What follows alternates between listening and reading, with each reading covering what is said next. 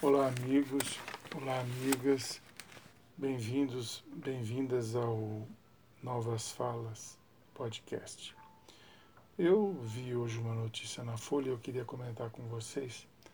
É uma notícia que me deixou profundamente triste. Né? Que dos 10 milhões de brasileiros jovens entre 14 e 29 anos que deixaram de frequentar a escola, sem ter completado a educação básica, né, 71,7% são pretos ou pardos. Né.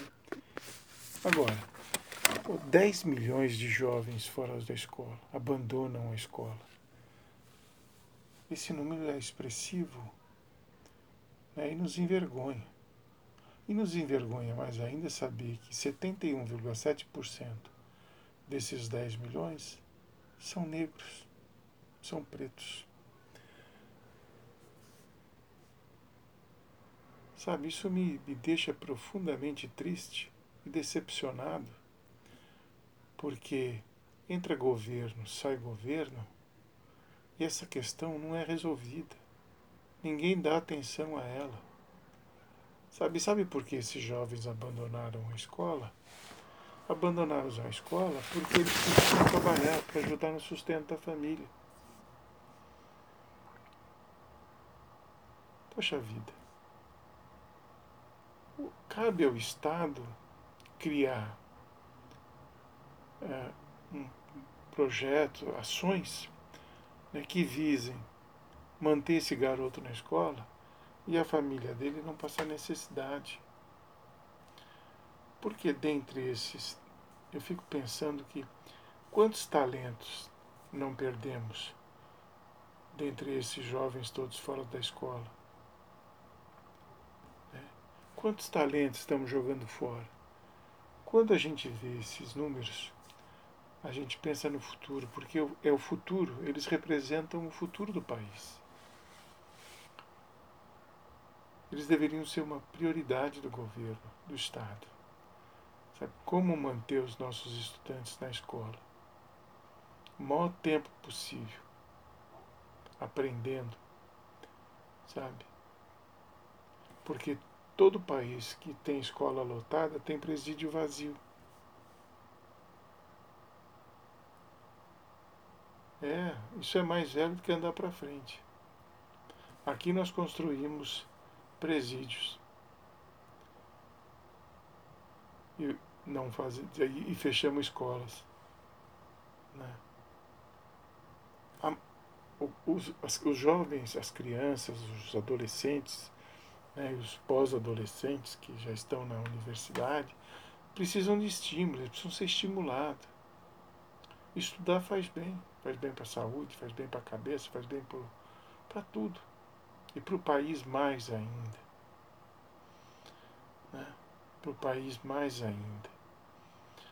Sabe, se para esses grupos, para esse grupo de, de ausentes da escola, né, é preciso uma política, eu fico pensando que uma outra política precisa ser criada para manter o jovem preto na escola.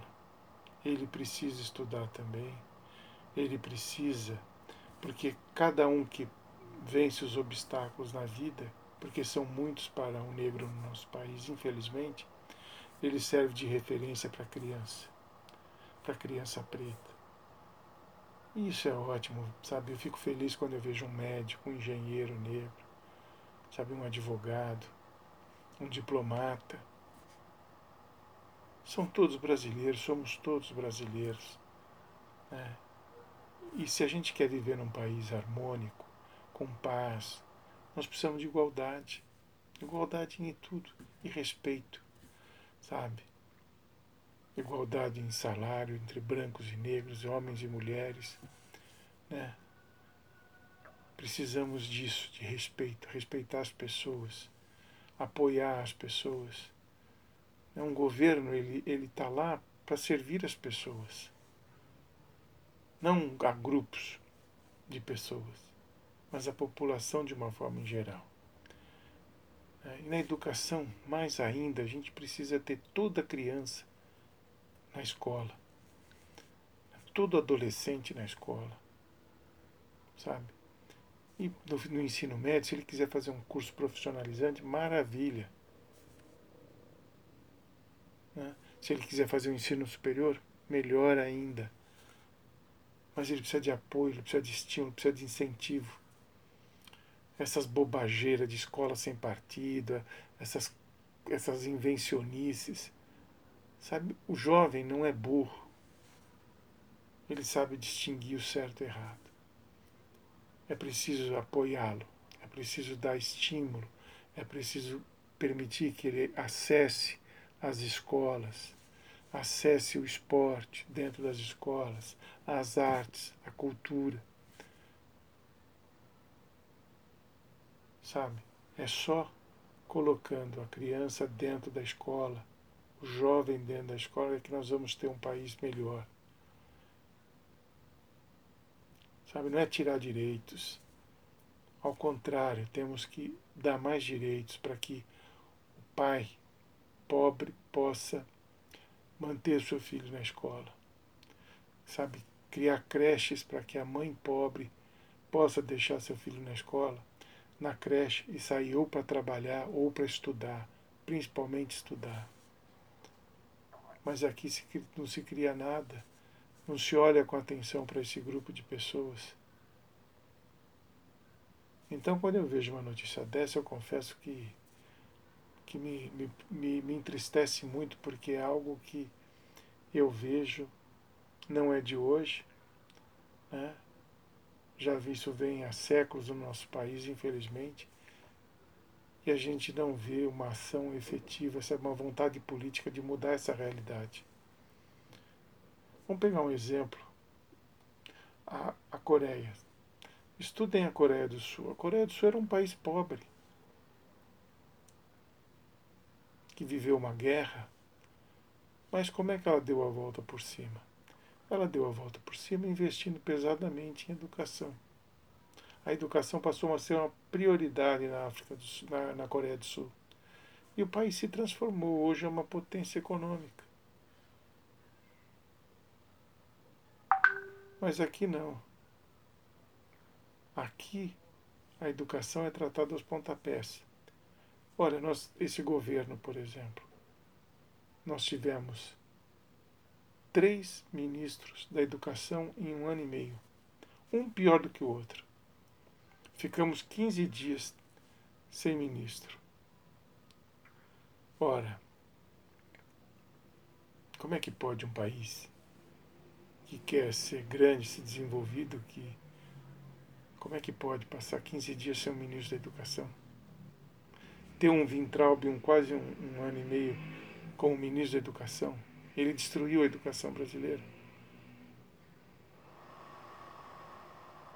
Então, precisamos mudar essas estatísticas urgentemente. Acabou de entrar um ministro da Educação agora. É um educador. Tá? O seu primeiro passo foi dizer que não tem que o Estado é laico e que ele vai respeitar essa laicidade do Estado. Ótimo. É um primeiro passo importante. É um educador, ótimo ainda, melhor. Não é um olavista, fantástico. Sabe que a Terra é redonda, né? não é um terraplanista. Então, eu espero que ele consiga desenvolver projetos é, dialogando com a sociedade, não com grupos, mas com uma sociedade como um todo, né, ouvindo todos os segmentos e apoiando aqueles que mais precisam, né, os mais carentes. Tá bom? Vamos torcer. Eu espero que, como eu disse, né, não apoio esse governo, mas não torço contra porque somos todos brasileiros e a gente espera sempre viver no, num país melhor. Tá bom? Abraços.